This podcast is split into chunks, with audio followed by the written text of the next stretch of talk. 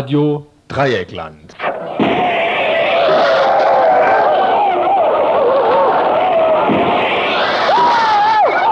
Tagesinfo.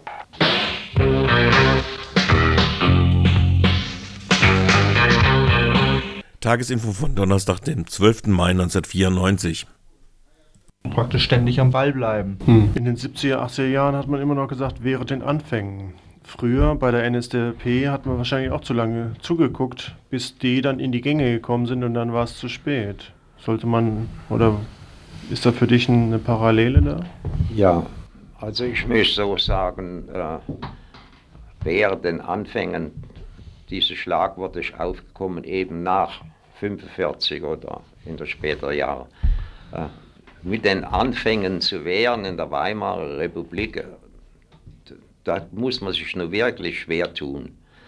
Denn äh, wir wissen ja, die Geschichte der Weimarer Republik ist eine Geschichte des Agitation gegen die Weimarer Republik. Von denen, die eben am alten Kaiserreich ge gehängt sind, von den Militärs, von den eigentlichen Schuldigen an der Niederlage. Und äh, das ging ja fast nahtlos über mit dem sogenannten Liquidierung der Spartakisten. Zunächst mal 19 in Berlin, später dann mit der Liquidierung der sozialistischen oder sozialdemokratischen, kommunistisch geleiteten Regierungen in Thüringen und in Sachsen, die ja legal zur Macht gekommen sind und die von der sogenannten legalen Macht von Berlin aus äh, eben durch die Reichswehr liquidiert worden sind.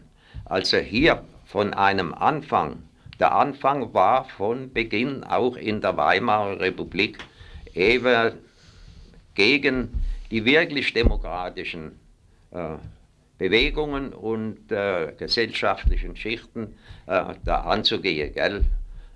Man, wenn man sich äh, überlegt, äh, über die Niederschlagung der sogenannten Räterepublik in München an äh, 1920, ja, 1920 und der folgende Reaktion der Ordnungszelle Bayern gegen alles, was nur irgendwie, dass man verdächtigen äh, konnte, linksradikal oder links ja, konsequent eingestellt zu sein.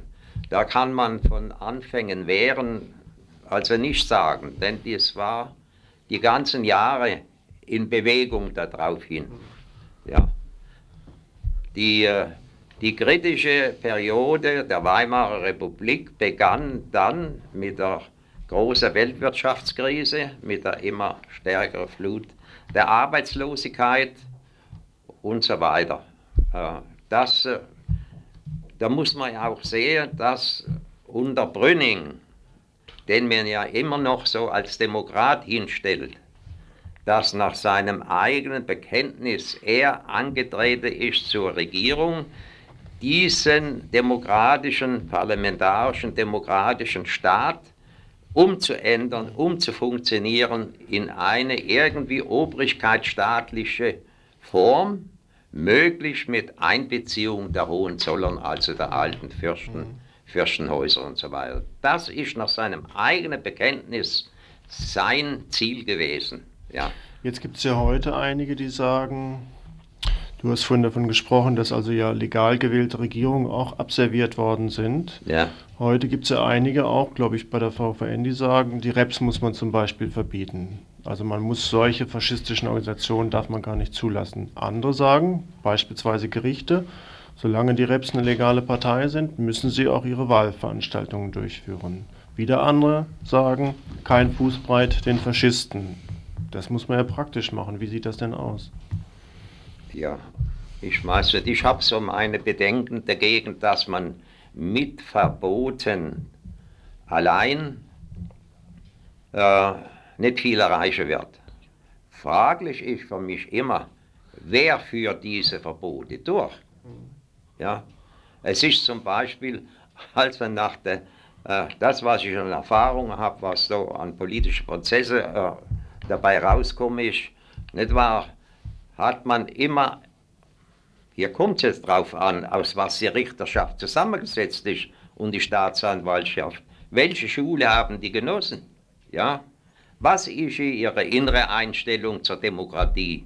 Und was ist eben nur Formsache? Und da habe ich mit einem reinen Verbotssache, also ich kann mich dafür wirklich nicht begeistern. Ich meine, die äh, Auseinandersetzung mit den Gedanken, Ideengut, das muss in der Öffentlichkeit geschehen, ohne dass da der Polizeiknüppel kommt. Nicht? Aber wie weit geht die Auseinandersetzung? Also eine, eine, argumentative Auseinandersetzung mit Leuten, die erklärte Faschisten sind, das macht doch gar keinen Sinn mehr.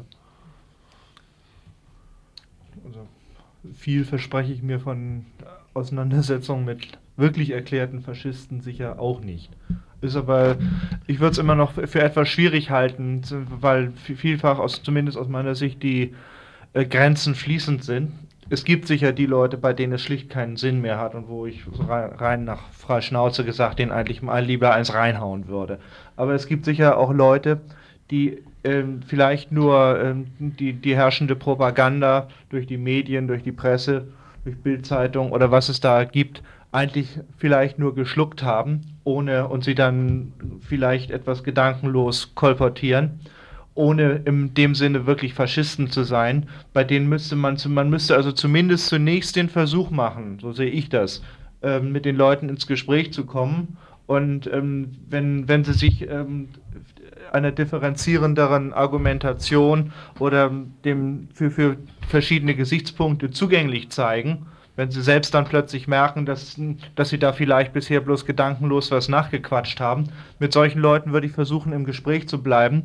In, in solchen, in gleichen Gesprächen wird sich vermutlich auch herausstellen, ob man, ob sich abzeichnet, dass, dass man es also so, sozusagen Hopfen und Malz verloren ist. Also ich glaube, man muss versuchen, mit den Leuten ins Gespräch zu kommen, mit ihnen ins Gespräch zu bleiben und dann halt irgendwann Spreu von Weizen zu trennen. Hm. Gut, trotzdem noch eine Frage weiter. Wer interessiert sich für den aktuellen Antifaschismus heute? Das sind doch kaum noch Leute, die hier überhaupt an der gesellschaftlichen Auseinandersetzung teilnehmen, mit denen auch vielleicht gemeinsam so Bündnisse aufzubauen sind. Mhm. Auch ich denke schon, ähm, gerade wenn man diese, ähm, diese Geschichte mit dieser, ich weiß gar nicht, wie heißt wie hieß diese Ministerin äh, verfolgt. Ja, genau. Äh, dass es doch so ist, dass viele Leute ähm, wieder bemerkt haben, dass es die VVN gibt und dass es Organisationen gibt, äh, die eben gegen die Faschisten kämpfen. Also da muss man dazu sagen, die ist, glaube ich, Mitglied in der VVN und ja. die CDU versucht so eine Parallele herzustellen zwischen den Reps und den, der VVN und sagt, was gegen rechts gemacht werden muss, das muss auch gegen links gemacht werden, Beispiel VVN. Ja. So war es, glaube ich. Und die Republikaner haben die, die VVN auch als neokommunistische Vereinigung hingestellt, was ja natürlich überhaupt nicht ist. Ähm, hm. Ja, aber wer interessiert sich dafür, für die Auseinandersetzung? Es gibt doch jetzt, äh, DGB hat den 1. Mai gemacht, ist kaum jemand hingekommen. Wo sind denn die Antifaschisten überhaupt heute in dieser Gesellschaft? Ja, aber ich denke schon, dass wir, auch wenn sich im Moment vielleicht nicht so viele Leute, wie wir es uns wünschen, dafür interessieren, dass wir nicht innehalten dürfen, die, die Arbeit gegen die Faschisten aufzuhören. Weil dann, wenn wir schon sagen, äh, als erklärte Antifaschisten, ähm, die Arbeit ist sinnlos, es interessiert sich keiner dafür, äh, dass wir dann eigentlich alles aufhören können und dass, dass wir dann, hm, wie gesagt, mit der politischen Auf Arbeit aufhören können. Ich würde da auch nicht äh, völlig mutlos sein. Im Augenblick spricht zwar der Anschein eher dagegen, aber ich würde also gewisse Parallelen zwischen dem heutigen geistigen Klima der 90er Jahre seit 89 ziehen und etwa dem, dem der 50er Jahre wo auch äh, praktisch eine hysterische kommunistische, antikommunistische Pogromstimmung gewesen ist, die sich vor allen Dingen auch in der Massenhaftigkeit damaliger politischer Prozesse ausgedrückt hat. Und dennoch ähm, hat es etwa in den 50er Jahren jetzt auf einem etwas anderen Feld Opposition gegen die Atompolitik gegeben, wenn man an die Göttinger Physiker von 1957 denkt. Zehn Jahre danach äh, ist die APO-Bewegung aufgebrochen, die ähm, die hat das politische Terrain völlig verändert. Und äh, heute spricht zwar eher der Anschein dagegen, dass sich was ändern könnte, aber wenn man solche historischen Parallelen zieht, bin ich also nicht völlig pessimistisch, dass wir, ich kann, Zeitpunkt kann man heute nicht sagen, aber kann man es ausschließen, dass sich vielleicht trotzdem mal was zum Besseren ändert, dass das Interesse größer wird. Fritz, wie siehst du das? Ja, wir stehen vor der Notwendigkeit, äh, uns selber mit den Erscheinungen auseinanderzusetzen. Es gibt meiner Meinung nach zwei Standpunkte. Der eine ist, man muss sich mit den mehr oder weniger Jungen oder Jugendlichen auseinandersetzen, besonders was nicht der harte Kern ist. Ja, diesen, da ist ohnehin Hopfen und Malz verloren. Aber mit denen, die gutgläubig denen noch hinten nachrennen. Zweitens meine ich, und da kann man gar nicht darauf verzichten, wo Rechtsbrüche vorliegen, muss der Staat mit aller Energie dagegen angehen. Ob das äh, Niederschlagen von Ausländern, Beleidigungen von Ausländern, Brandstiftungen und so weiter, da muss man verlangen, dass man gegen diese Rechtsbrüche die Gesetze auch wirklich anwendet. Und nicht nur, wie es da passiert ist, äh, schon öfters, man nimmt die fest, stellt die Personalie fest und dann lässt man sie wieder laufen. Gell? Und was dann folgt, ist dann doch meistens Monate später ein Prozess, nicht wahr? Und dann kommt vielleicht ein Urteil und dann kriegen sie wieder so und so viel auf Bewährung, selbst wenn das, das weiß ich aus eigener, also früherer Erfahrungen, wenn sie eine Zeit lang verbüßt haben, naja, der Rest kriegst du auf Bewährung. Und hier muss eigentlich in der Öffentlichkeit dafür den Standpunkt vertreten werden, dass die gegen diese Rechtsbrecher das Gesetz auch angewendet und durchgeführt wird. Stichworte in einem Gespräch. Mehr als Stichworte können wir in so einer kurzen Infosendung nicht unterbringen. Sicherlich, ich danke euch zunächst erstmal vielleicht nur ganz kurz zwei Hinweise. Am 7. Juni wird es mit euch und von euch eine Veranstaltung geben hier in Freiburg zur Situation der faschistischen Gewalt, aber auch mhm. der Arbeit des Antifaschismus. Mhm. Und am 26. Juni wird es eine Fahrt zum äh, KZ Strutthof geben im Elsass. 26. Juni, 50 Jahre äh, Beendigung bzw. Befreiung dieses KZ Strutthof. Das wird man sicherlich nochmal ankündigen. Mhm. Herzlichen Dank, dass ihr hier im Studio gekommen seid.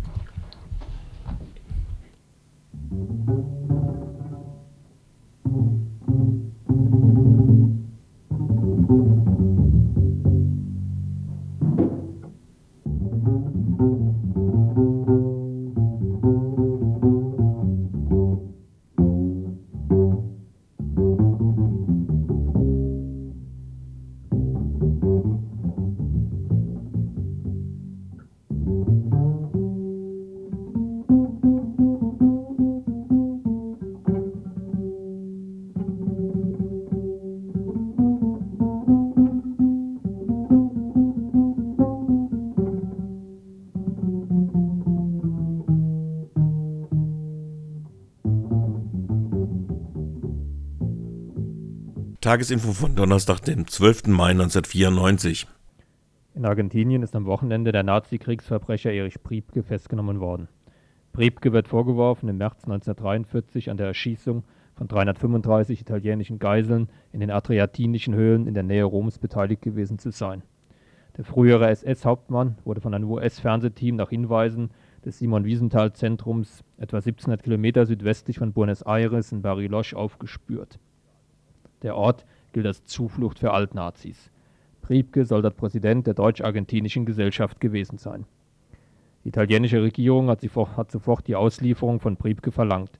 Simon Wiesenthal fordert aber, dass Priebke in Deutschland vor ein Gericht gestellt werden soll. In Italien ist nach der Rechtswende zu befürchten, dass die Sache eher runtergespielt wird. Die bundesdeutsche Regierung wimmelt aber ebenfalls ab. Zurzeit prüfe sie, ob, er noch nicht verjährte Vergehen, ob es noch nicht verjährte Vergehen von Priebke in den Akten gibt. Die Ermordung der 335 in einer adriatinischen Höhlen reichen der Bundesregierung wohl nicht. Die Frau Priebkes gab bei der Vernehmung bekannt, dass ihre Flucht vor 45 Jahren von dem Vatikanbischof Alois Hudal organisiert wurde. Der Vatikan hat sich bei der Vertuschung von faschistischen Verbrechen und der Beihilfe zur Flucht von Nazis umfangreich verdient gemacht.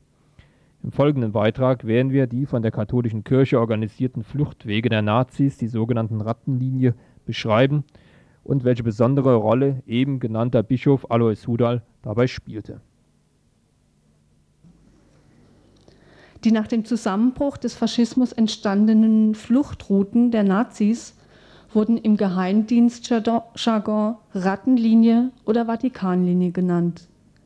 Die bekannteste Route führte entlang den wichtigsten Passstraßen zwischen Österreich und Italien, wo in regelmäßigen Abständen Unterschlüpfe errichtet waren, sodass die Flüchtenden versorgt werden konnten.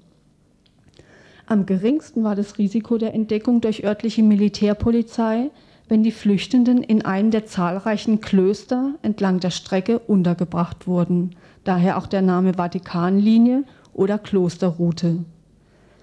Zu den Passagieren der Rattenlinie gehörten zum Beispiel der Auschwitz-Arzt Mengele, gesucht wegen hunderttausendfachen Mordes, zum Beispiel Franz Stangl, KZ-Kommandant in Treblinka, angeklagt des 700.000-fachen Mordes, zum Beispiel Klaus Barbie, Gestapo-Chef von Lyon, von den Franzosen in Abwesenheit zum Tode verurteilt. Wichtigste Figur der christlichen Fluchthilfe war der österreichische Bischof Alois Hudal, ein engagierter Nazi der ersten Stunde. Hudal war Direktor eines Priesterkollegs und verfügte somit über Mittel und Möglichkeiten, die Nazis unterzubringen. In seinen Memoiren schreibt Hudal seine christliche Nächstenliebe nieder. Zitat: Es war meine Christenpflicht, jedem Flüchtling vor dem Kommunismus zu helfen. Ich kann weder dementieren noch bestätigen, dass unter ihnen auch Eichmann war. Niemand hat mir seine Vergangenheit im Dritten Reich gebeichtet und Bilder von Eichmann waren damals nicht bekannt. Soweit also der Bischof Hudal, der sich als Priester und nicht als Polizist versteht. Schon recht früh wusste die US-amerikanische Regierung von den Fluchtwegen der Nazis, ohne sie zu stören. So schreibt ein US-Agent, der auf die Enttarnung der Routen angesetzt war, in seinem Bericht, der Vatikan ist die größte Organisation, die an der illegalen Weiterleitung von Immigranten beteiligt ist. Und? Der Vatikan begründet seine Beteiligung an dem illegalen Menschenhandel mit seinem Wunsch, nicht nur europäische, sondern auch lateinamerikanische Länder mit Menschen, unabhängig von ihrer politischen Einstellung, zu infiltrieren, wenn sie nur Antikommunisten sind und prokatholische Kirche. Hatten die Nazis einmal Italien erreicht, war alles andere ein Kinderspiel. Die Visa für die Weiterreise nach Übersee wurden mit Hilfe der Kirche vom Roten Kreuz ausgestellt.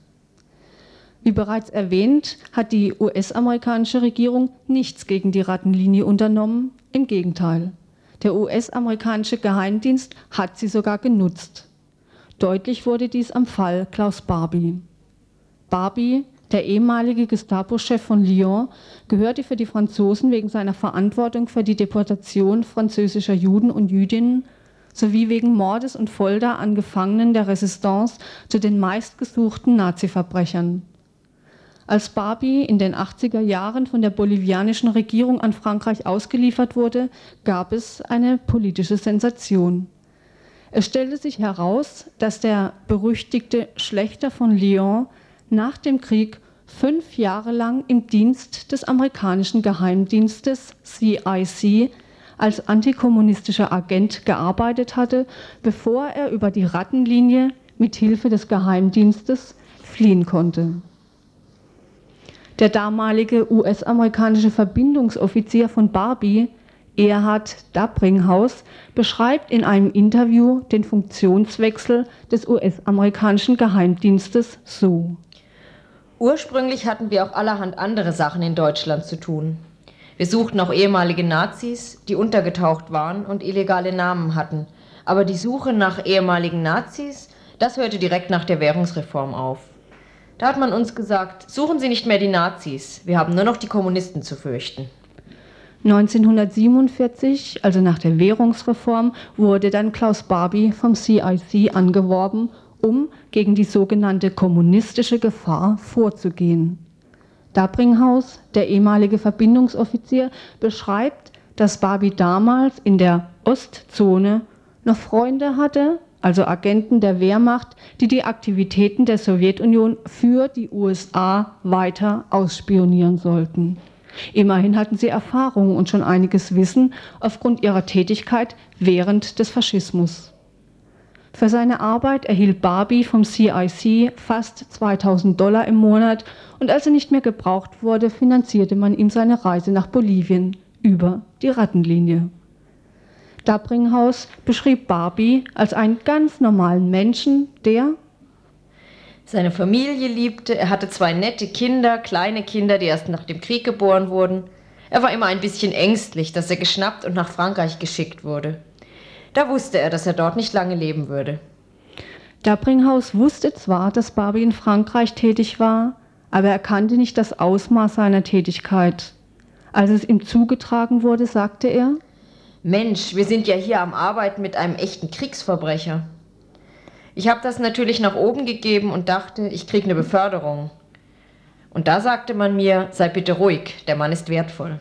Ob das alles so richtig ist oder nicht, oder ob äh, Dabringhaus nicht schon früher über Barbie Bescheid wusste, das mag dahingestellt sein. Auf jeden Fall fährt Dabringhaus 1983 nach Frankreich, um im Prozess gegen Barbie auszusagen. Vor dem Prozess gab Dabringhaus in den USA offiziell bekannt, dass er Barbies Verbindungsoffizier war, was einen Ausschrei auslöste. Ich hatte 300 Nachrichtenleute vor der Tür stehen, denn keiner glaubte, dass wir einen Mann wie Klaus Barbie, der vorher beim Sicherheitsdienst war, das war ja die gefürchtetste Organisation, dass wir so einen Mann fünf Jahre lang beschäftigt und dann nach Amerika geschickt hatten. Der hat ja länger für die Amerikaner gearbeitet als für die Deutschen. Dass Barbie kein Einzelfall ist, belegt das Interview mit Arthur Macy Cox, einem Mitarbeiter des US-militärischen Auslandsgeheimdienstes OSS. Auf die Frage, ob er denn erstaunt war, als der Fall Barbie herauskam, meinte er, Nein, das hat mich nicht überrascht. Es gab damals keine Grenze für das, was wir uns zumuteten. Damals wurde jeder als Agent akzeptiert, gleichgültig welche Vergangenheit sie hatten. Das hängt aber mit dem psychologischen Klima dieser Periode zusammen. Nach Bekanntwerden der Mitarbeit Barbies im US-amerikanischen Geheimdienst hat sich die USA bei Frankreich entschuldigt. Eine verlogene Geste, wenn Frau weiß, wie die USA mit für sie brauchbaren Nazis umgegangen ist.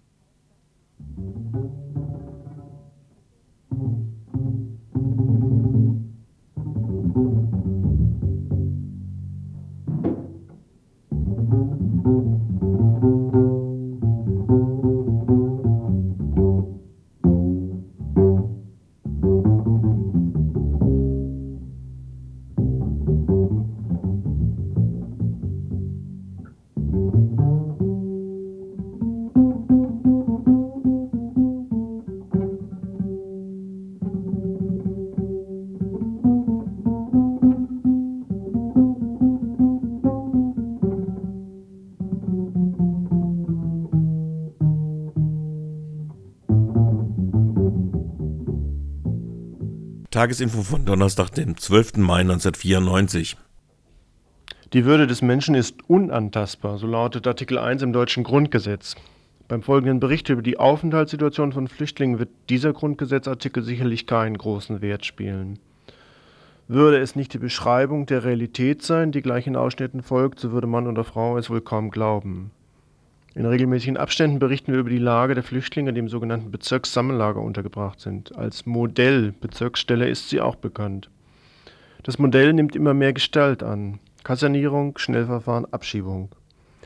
Kaum, dass alles registriert werden kann, was dort passiert. Die Polizei ist gleich im Lager präsent, die Unterbringungsverwaltung möchte das Problem am liebsten aussitzen, Öffentlichkeit ist ihnen überhaupt nicht genehm.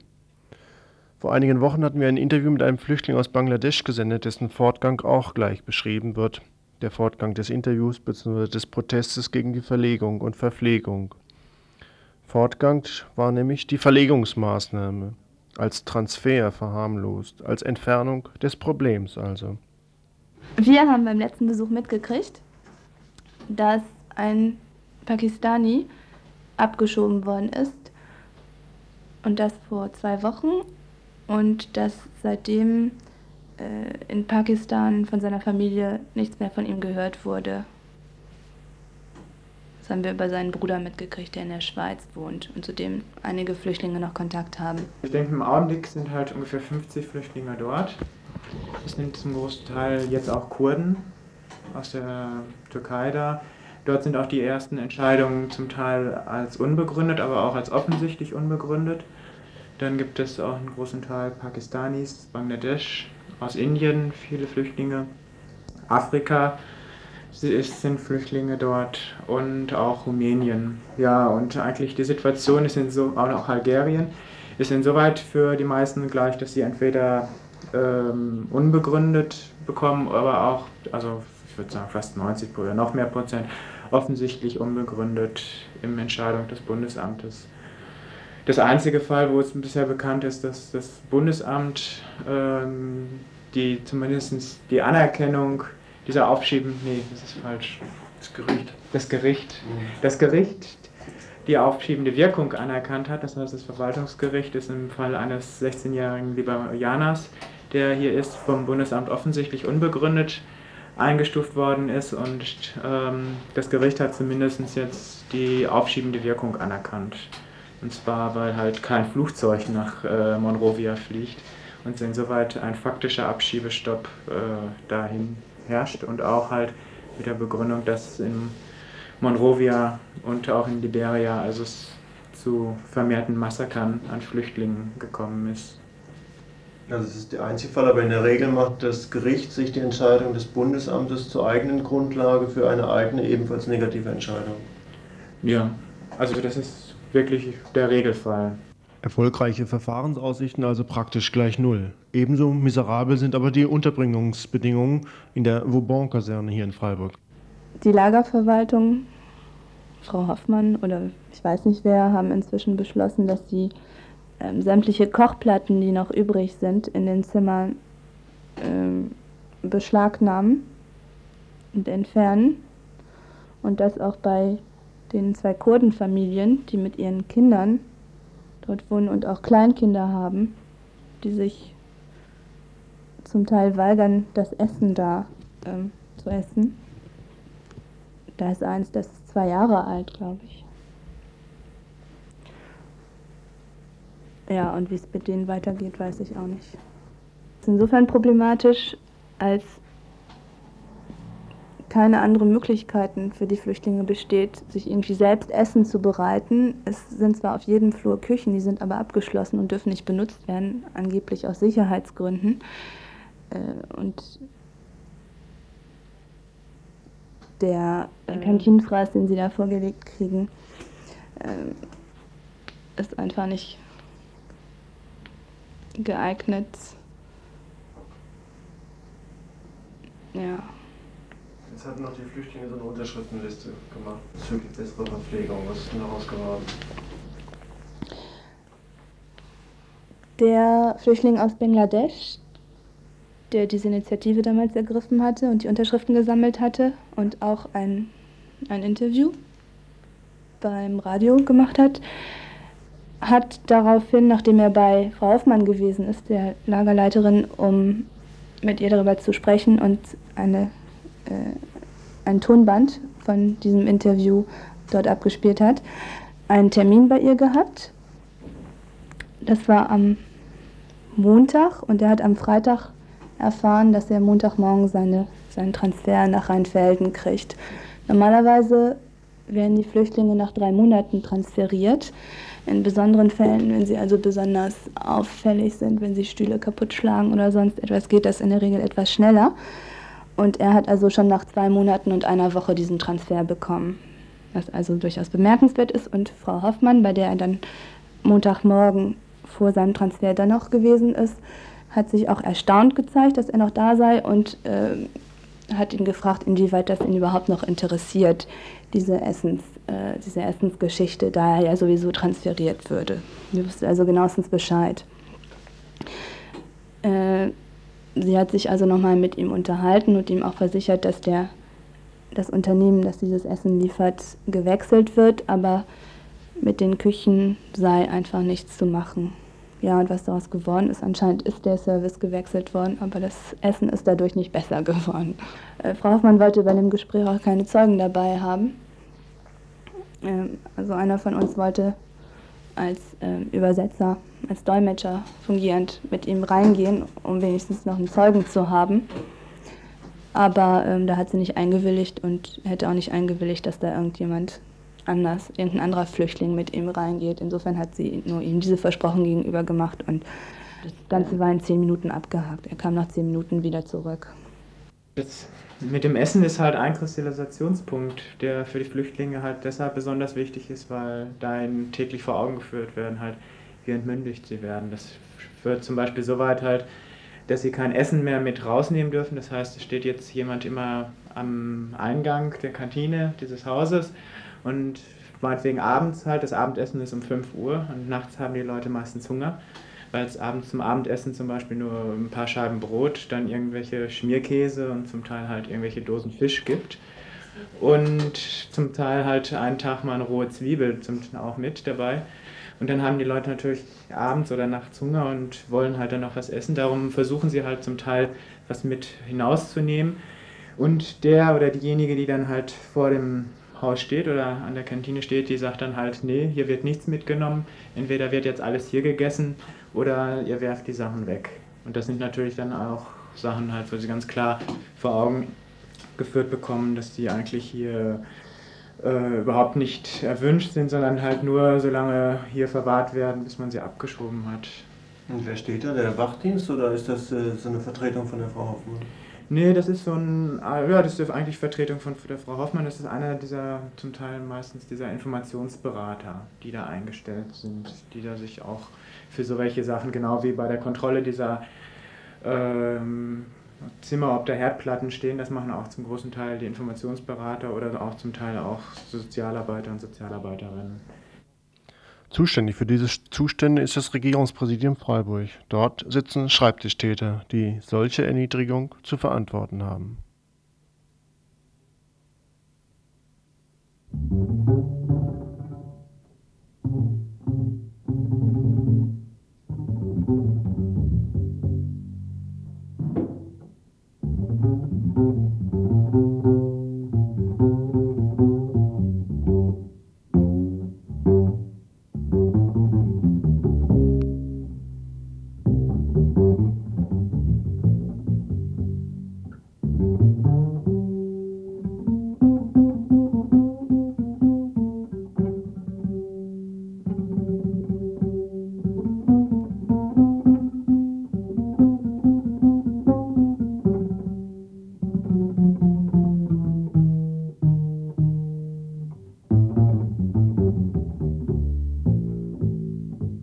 Tagesinfo von Donnerstag, dem 12. Mai 1994.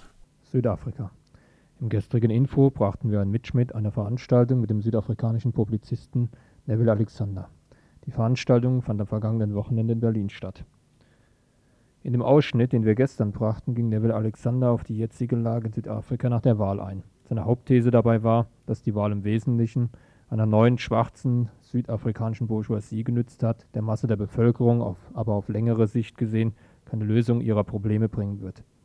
Im folgenden Abschnitt aus dieser Veranstaltung geht es um die Zukunftsperspektiven, wie sie Neville Alexander sieht. Jetzt müssen Sie sehr tolerant sein, denn äh, äh, die Antwort lautet ganz einfach, es gibt keine Alternative. Äh, das ist ja die Tragödie in dieser Situation, dass gerade wegen, äh, wie Sie gesagt haben, dieser globalen äh, Verschiebungen ähm, und der Triumphalismus jetzt äh, der sogenannten freien Marktwirtschaft äh, auf der ganzen Welt, gerade deswegen äh, können irgendwelche, sagen wir ganz bescheiden, postkapitalistische Konzepte äh, nicht ohne weiteres sich einbürgen. in Südafrika noch eher als, sagen wir, in Europa zum Beispiel. Äh, dort sind vor allen Dingen Gewerkschaftler und auch viele Leute in den Bürgerinitiativen, in den Civic Associations, äh, die glauben tatsächlich an den Sozialismus, äh, wie das ihnen vorschwebt, als eine Art Erlösungsideologie, würde ich sagen. Sie glauben tatsächlich daran. Und äh, zu dem Grade haben wir auch eine bessere, bessere Ausgangspunkte für eine Kapitalismuskritik in Südafrika, als man zum Beispiel in Europa hat. Andererseits aber sind die Kräfteverhältnisse, die organisierten äh, Kräfte in Südafrika, sind tatsächlich nicht äh, äh, unter dem Vorhut äh, von Sozialisten äh, organisiert worden. Die sind unter der Vorhut von Populisten, also wie im ANC, oder von Syndikalisten wie in COSATU organisiert worden. Und diese Leute sind fast notgezwungen, würde ich sagen, weil ihre Interessen davon abhängen, äh, die, die Befriedigung ihrer Interessen, sind notgezwungen in diese äh, Verhandlungen hineingegangen. Äh, in, die, in der ökonomischen Situation in Südafrika, wo also 50 Prozent äh, der Arbeitssuchenden keine Arbeit haben, 50 Prozent der Leute haben keine Arbeit, äh, stellen, äh, kann kein Gewerkschaftler also abenteuerliche Politik, so wie Sie das äh, nennen würden, eine abenteuerliche äh, Politik äh, betreiben. Das geht einfach nicht. Die Leute sind äh, auf dem Weg äh, des sozialen Vertrags eingegangen und haben also jede Konfrontationspolitik fallen lassen. und es ist nur in den mittleren, auf den mittleren Ebenen in den Gewerkschaften, wo man noch diese Militanz äh, findet. Das kann sich natürlich innerhalb von einigen Monaten, innerhalb von einem Jahr oder zwei Jahren vielleicht ändern. Wenn also die Leute tatsächlich äh, äh zu merken anfangen, dass sie keine Arbeitsstellen das, äh, haben, dass sie keine kriegen und dass immer mehr Leute arbeitslos äh, äh werden, dann könnte das sich ändern. Und deswegen glauben wir, ist es wichtig, dass eine linksoppositionelle alternative Konzeption da sein soll. Wie sieht die denn aus? Das ist im Grunde eine Kritik äh, äh, am, am, am, kapitalistischen System, am, so wie wir das nennen, am rassistischen kapitalistischen System in Südafrika. Äh, ich habe das so formuliert, ich habe gesagt, dass wir äh, den Übergang jetzt machen von einem rassistischen kapitalistischen System zu einem multirassistischen kapitalistischen System. Äh, da, dadurch, dass gerade jetzt die schwarze Mittelschicht, wie gesagt absorbiert wird und äh, in dieser Herrscherschicht auf, aufgenommen wird. Aber die große Mehrheit der Armen, der Enteigneten sind schwarze Menschen. Und für sie ist das Bewusstsein noch immer, dass die Reichen da oben, diejenigen, die haben, die beuten uns aus, die unterdrücken uns und die sind hauptsächlich Weiße. Also so, so, so äh, wird das in dem Bewusstsein der Menschen auch weiterhin äh, äh, so sein. Man sieht das ja ganz klar in den USA. In den USA, ich, ich war also erstaunt und, und, und sogar äh, entsetzt, als ich merkte, was für, ein, was für rassistische Vorurteile unter schwarzen Menschen in den USA tatsächlich äh, bestehen. Also viel schlimmer als bei uns. Viel schlimmer. Kann man sich gar nicht vorstellen. Äh, wie meint ihr, in welche Richtung? Äh, Gegen Weiße, also anti-weiße mhm. Ressentiments, nicht wahr? Und das, das könnte bei uns noch schlimmer werden, natürlich. Ich glaube es aber nicht. Ich glaube, dass die, die, die, das Gleichgewicht der Kräfte in Südafrika tatsächlich die Möglichkeit für eine neue Lösung äh, bietet, äh, indem zum Beispiel demografisch die große Mehrheit der Bevölkerung natürlich äh, schwarz ist, andererseits aber die ökonomische und zum Teil auch die militärische Macht in weißen Händen äh, sich befindet. Zurzeit ist das, also diese Interdependenz, die dadurch entsteht, tatsächlich ganz paradoxerweise eine Art äh, Gelegenheit für uns, etwas Neues zu schaffen, was man in den USA zum Beispiel nicht machen konnte, weil die Schwarzen eine Minderheit äh, sind. Nicht wahr? Also die Alternative, wir haben keine Blaudrücke, wir haben überhaupt keine Vorstellungen, äh, wie das unbedingt aussehen muss, aber wir haben eine Kritik am Kapitalismus, wir haben ganz bestimmte Prinzipien, die wir meinen, äh, die realisiert werden müssen. Wir glauben nicht, dass man das in einem Lande machen kann, wir glauben, dass das schon regional, international äh, geschehen muss, dass also, wenn Sie wollen, wenn Sie so wollen, ich sage das ganz bewusst klassisch, formuliert das ganz klassisch, dass also eine internationale Krise des Kapitalismus zu neuen Einsichten nochmals äh, auf der Welt äh, führen können. Und wir hoffen, dass wir nicht darauf warten müssen, dass der Kapitalismus erst die Menschheit in, eine Kern, äh, in ein Kerndesaster oder ein ökologisches Desaster treiben wird, bevor man tatsächlich weiß, dieses System ist falsch. Ist die ökologische Frage in Südafrika zentral? Wahrscheinlich nicht. Noch nicht. Bei der sozialen ist es ja auch wahrscheinlich, es besteht ja vor allem. Ja, es ist relativ unwichtig noch. Also auf jeden Fall im Bewusstsein der großen Mehrheit der, der Menschen. Aber es sind Versuche da, auch von der Befreiungsbewegung aus, die Leute auf diese Problematik aufmerksam zu machen. Ich bin nicht der Meinung, dass wir gesiegt haben. Wir haben nicht gesiegt. Äh, wir sind in eine Stachmacht-Situation äh, geraten und der Kampf wird weitergehen. Ähm, unter anderen Vorzeichen natürlich, also nicht populistischen, nicht nationalistischen, sondern wahrscheinlich unter äh, mehr klassenbewussten, äh, äh, unter mehr klassenbewussten Parolen wird der Kampf weitergehen. Also gesiegt haben wir meiner Ansicht nach nur, haben wir das äh, äh, vollbracht, äh, was in anderen Ländern mit viel weniger Schmerzen gekommen ist, also das Wahlrecht, allgemeine Wahlrecht ist natürlich eine sehr wichtige Errungenschaft unserer Bewegung.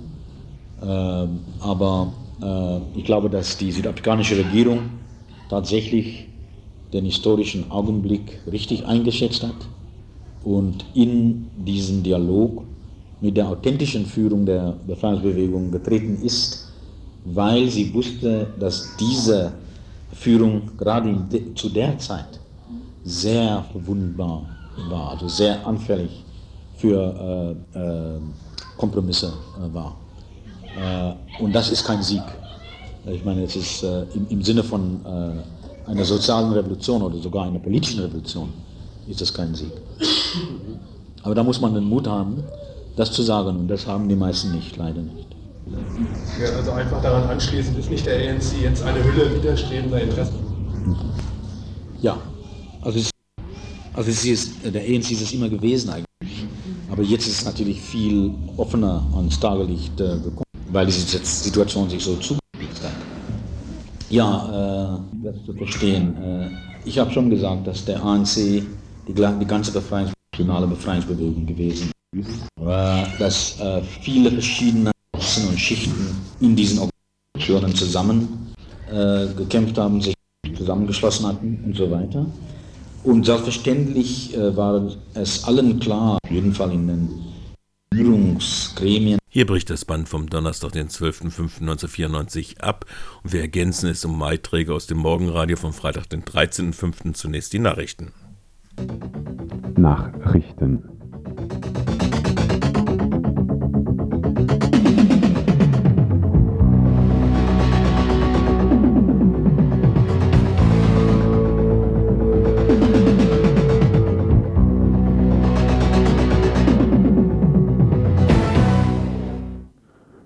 15. Fakultät, brandneu und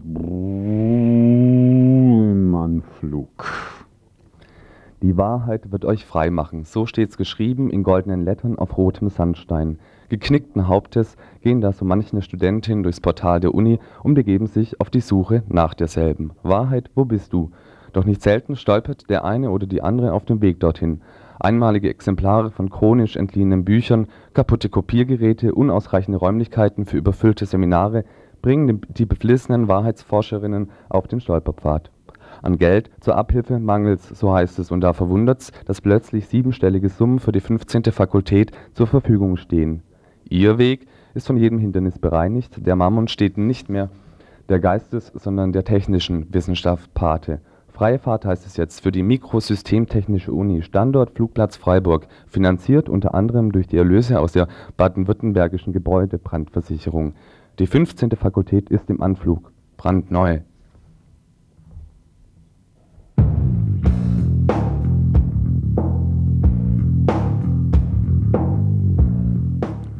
Ausländerinnen hat in Magdeburg eine Nachricht aus dem Videotext, die sich auf äh, gestern Abend bezieht und wir haben aber leider keine weiteren Informationen bekommen können. In Magdeburg sind bei Ausschreitungen rechtsradikaler Jugendlicher mindestens fünf Menschen verletzt worden, darunter zwei schwer. Nach Angaben der Polizei griffen rund 40 Hooligans eine Gruppe von Ausländern mit Messern an und verletzten sie an Armen und Beinen zum Teil schwer. Die Täter konnten nicht gefasst werden. Es sei zu einer regelrechten Jagd auf Ausländer gekommen, berichtete die Polizei. Bei nachfolgenden Ausschreitungen löste die Polizei Großalarm aus und nahm rund 50 Personen fest. Die Hooligans demolierten einen türkischen Imbiss und ein Café. In der BZ heißt es weiter, nach Angaben der Magdeburger Polizei waren alle Reserven in Alarmbereitschaft versetzt. Man sei jedoch auf derartige Angriffe am Vatertag nicht gefasst gewesen. Die Polizei nahm bis gegen 22 Uhr insgesamt 30 Personen vorläufig fest. Heute Abend gibt es im Info da nähere Informationen dazu.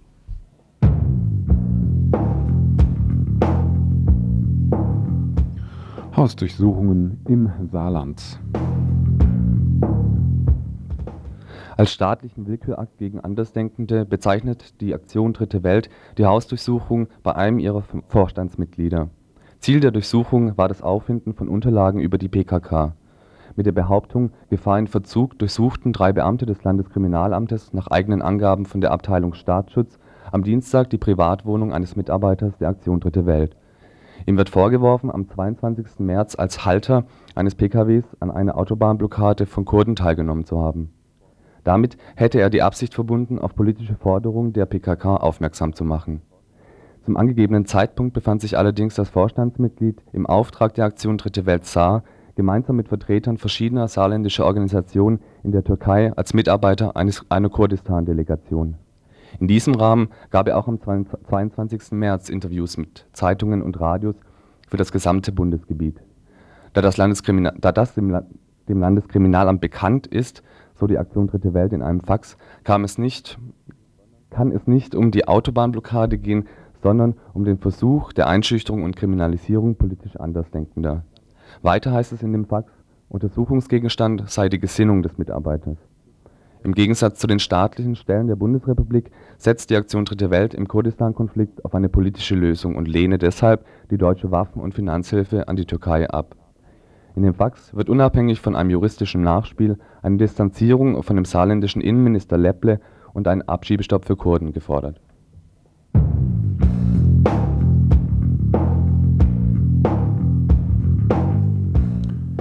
British Meats. Mmh, lecker Hackfleischbällchen, Spaghetti Bolognese, Rouladen, Schaschlik. Wahnsinn. Flott weggeputzt, aber mit eventuellen irrsinnigen Nachwirkungen. Es ist ja nicht bewiesen, dass die Rinderseuche BSE die Kreuzfeld-Jakob-Krankheit, eine Gehirnkrankheit beim Menschen auslöst. Der Treibhauseffekt ist übrigens auch noch nicht bewiesen. Deshalb führt Bonn weiter fleißig großbritannisches Rindfleisch ein. Ein Alleingang, ein eventuelles deutsches Einfuhrverbot wird, wenn es überhaupt noch dazu kommt, erst einmal verschoben.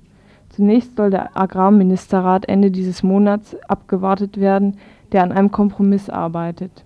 Wie so ein Kompromiss aussehen soll, ist schleierhaft. Statt Einfuhrstopp Einfuhrbeschränkung, sodass sich die Chance blöden Dahindämmerns lediglich verringert.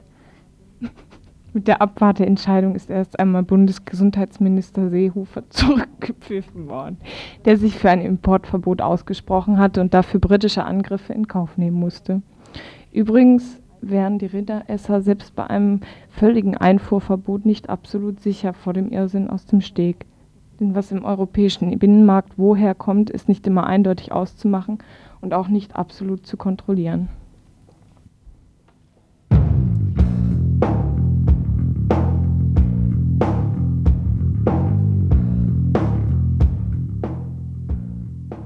Arme Emma.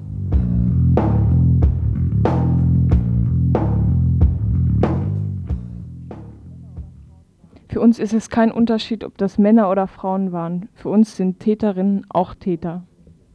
Mit diesen salbungsvollen Worten reagierte Alice Schwarzer auf den Überfall auf die Redaktionsräume der Zeitschrift Emma. Maskierte Menschen, es waren vermutlich Frauen, stürmten am Dienstagnachmittag die Redaktionsräume und hinterließen Graffitis, Stier- oder Kuhmist, zerstörte Einrichtungen und ein Schreiben, unter anderem zitiert Emma scheint zu wissen, was sie will. Das hat sie bereits mit dem einfühlsamen Artikel über die bösen Onkels und dem zum Teil offenen Rassismus in dem Fundamentalismus-Dossier gezeigt. Und im Namen des Tierrechts relativiert Emma den Holocaust. Was Emma ihren Leserinnen als Feminismus, als mutigen Akt gegen die Männergesellschaft und kritischen Journalismus verkauft, ist nur die Anpassung an den gesellschaftlichen Mainstream. Der Überfall der Guerilla Girls steht also im Kontext einer Debatte um mehrere Artikel der Emma, die langsam, die Emma, die langsam eine Verschiebung des Blatts innerhalb einer linken und feministischen Diskurses andeutet.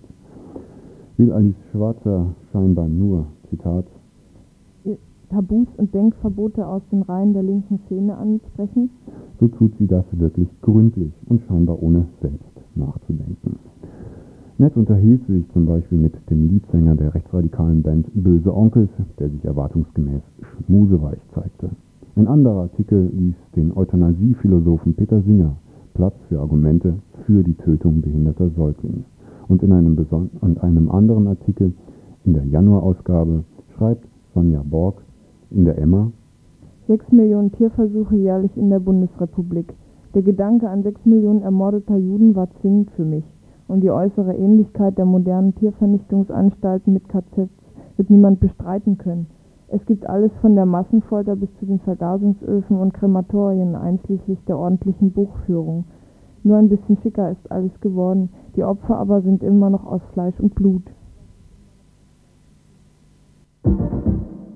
Jo, und äh, wenn wir wieder aus dem Fenster schauen und wieder nicht uns vorbereitet haben, dann können wir euch wieder eigentlich nicht so richtig äh, sagen, sondern nur ganz ungefähr sagen, wie das Wetter wird. Und dazu schalten uns alle auf Sender. Ja. Sag doch mal was. Die Sonne scheint. ja, ja.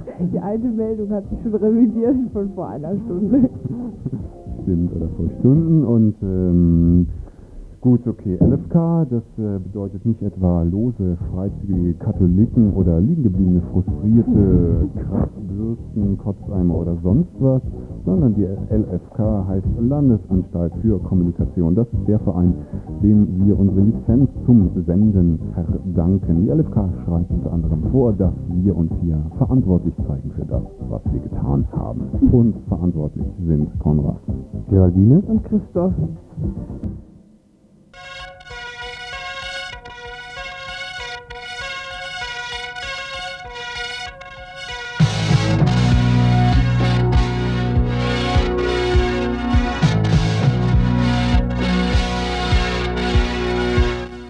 Radio Dreigland.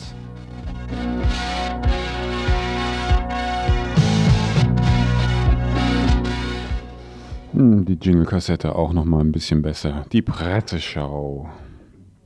Gestern Abend im Heute-Journal, längster Beitrag, Kohl zeigt Jelzing seine Pfälzer Heimat. Kohl und Jelzing in inniger Begrüßungsumarmung beim gemeinsamen Stemmen eines überdimensionalen Weinglases, die beiden Männer ganz allein in Dom zu, zu Speyer und schließlich ein Nonplusultra des informativen Guten Abend-Journalismus, ein Exklusivinterview mit dem Koch, der diesmal ausnahmsweise keinen Saumagen auftischte. Keine Rede von der russischen Wirtschaft, die mit voraussichtlich 12 Millionen Arbeitslosen und einem Produktionsschwund von 25 Prozent gegenüber dem Vorjahr einen neuen Tiefpunkt erreicht. Keine Rede auch von den Unstimmigkeiten, was die Rückzugsfeierlichkeiten der Alliierten aus Deutschland angeht. Man sieht's doch, Kohl und Jelzin verstehen sich. Wirkliche Information wird sor sorgfältig vermieden und trotzdem die Wichtigkeit des russischen Gast Gastes via Glotze eindrucksvoll vermittelt. Denn das gehört zur psychologischen Strategie. Die Süddeutsche Zeitung von gestern Russland muss erkennen können, wie sehr sein Präsident im Westen geschätzt und geachtet wird. Das Protokoll hat die Großmachtrolle des sich gedemütigt fühlenden Riesenreiches zu betonen, das Partner der NATO und der Europäischen Union werden soll. Jelzin wird mit Samthandschuhen behandelt. Der Wunsch des Russen, bald in den G7-Kreis der mächtigsten Industrienation eindringen zu können, wurde von Kohl indirekt bestätigt und findet jetzt und auch findet jetzt die Verabschiedungszeremonie der russischen Truppen doch in Berlin, wenn auch getrennt von den westlichen Alliierten statt. Was für die Taz? Das schäbige deutsche Theater um die Verabschiedung der letzten Soldaten der einst siegreichen Roten Armee Und der Abschied ein Zweitklassiger? den man den letztlich doch ungeliebten Russen anbietet, Darüber ist für die SZ weise entschieden worden. Kohl hat im Falle Berlin eine weise Entscheidung getroffen. Am selben Tag und Ort? Ja. Zusammen? Nein. Das ist auch richtig so, denn die Russen gehören nicht in denselben Topf mit Amerikanern, Briten und Franzosen. Zwar haben sie alle und die Russen unter unglaublichen Opfern die Deutschen vom Nazismus befreit, aber danach haben die Westmächte und die Sowjets Rollen gespielt, die gemeinsam zu würdigen die Umwertung aller Werte bedeuten würde.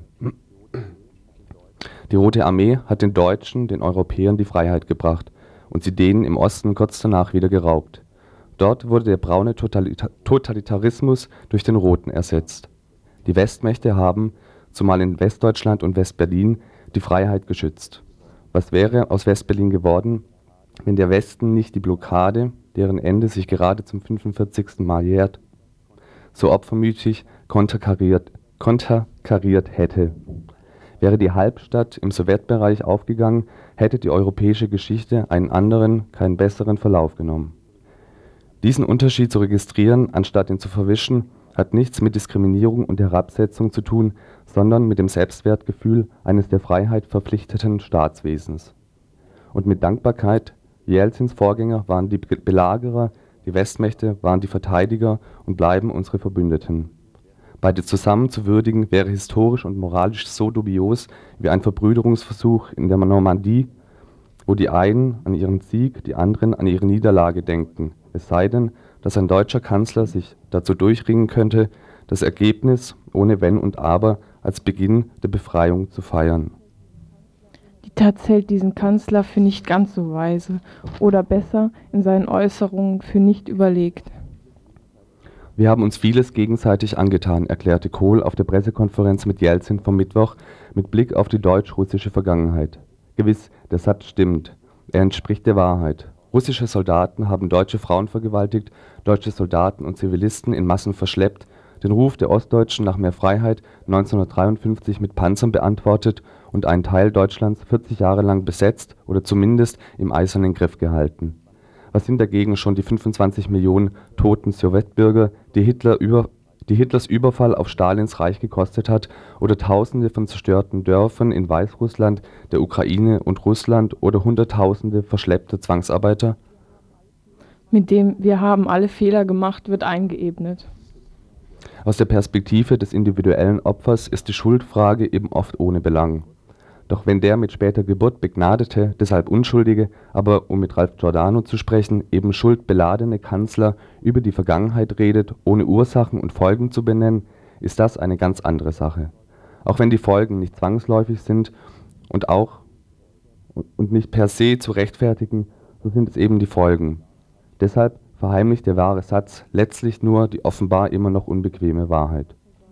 Weiß der Kanzler, was er sagt, oder weiß er es nicht? Ein sachtes Einschmuggeln derartiger Abschleifung ist ihm zuzutrauen. Im Gegenzug gibt's Pomp, Pelzer Kompott und das, was die SZ Mahnung und Kompliment zugleich nennt, die Erwartung an Russland, konstruktive Mitwirkung bei der Beilegung europäischer und internationaler Krisen zu leisten. Wie das genau auszusehen hat, für Russland einzubinden sei, darüber herrscht laut Taz Unklarheit.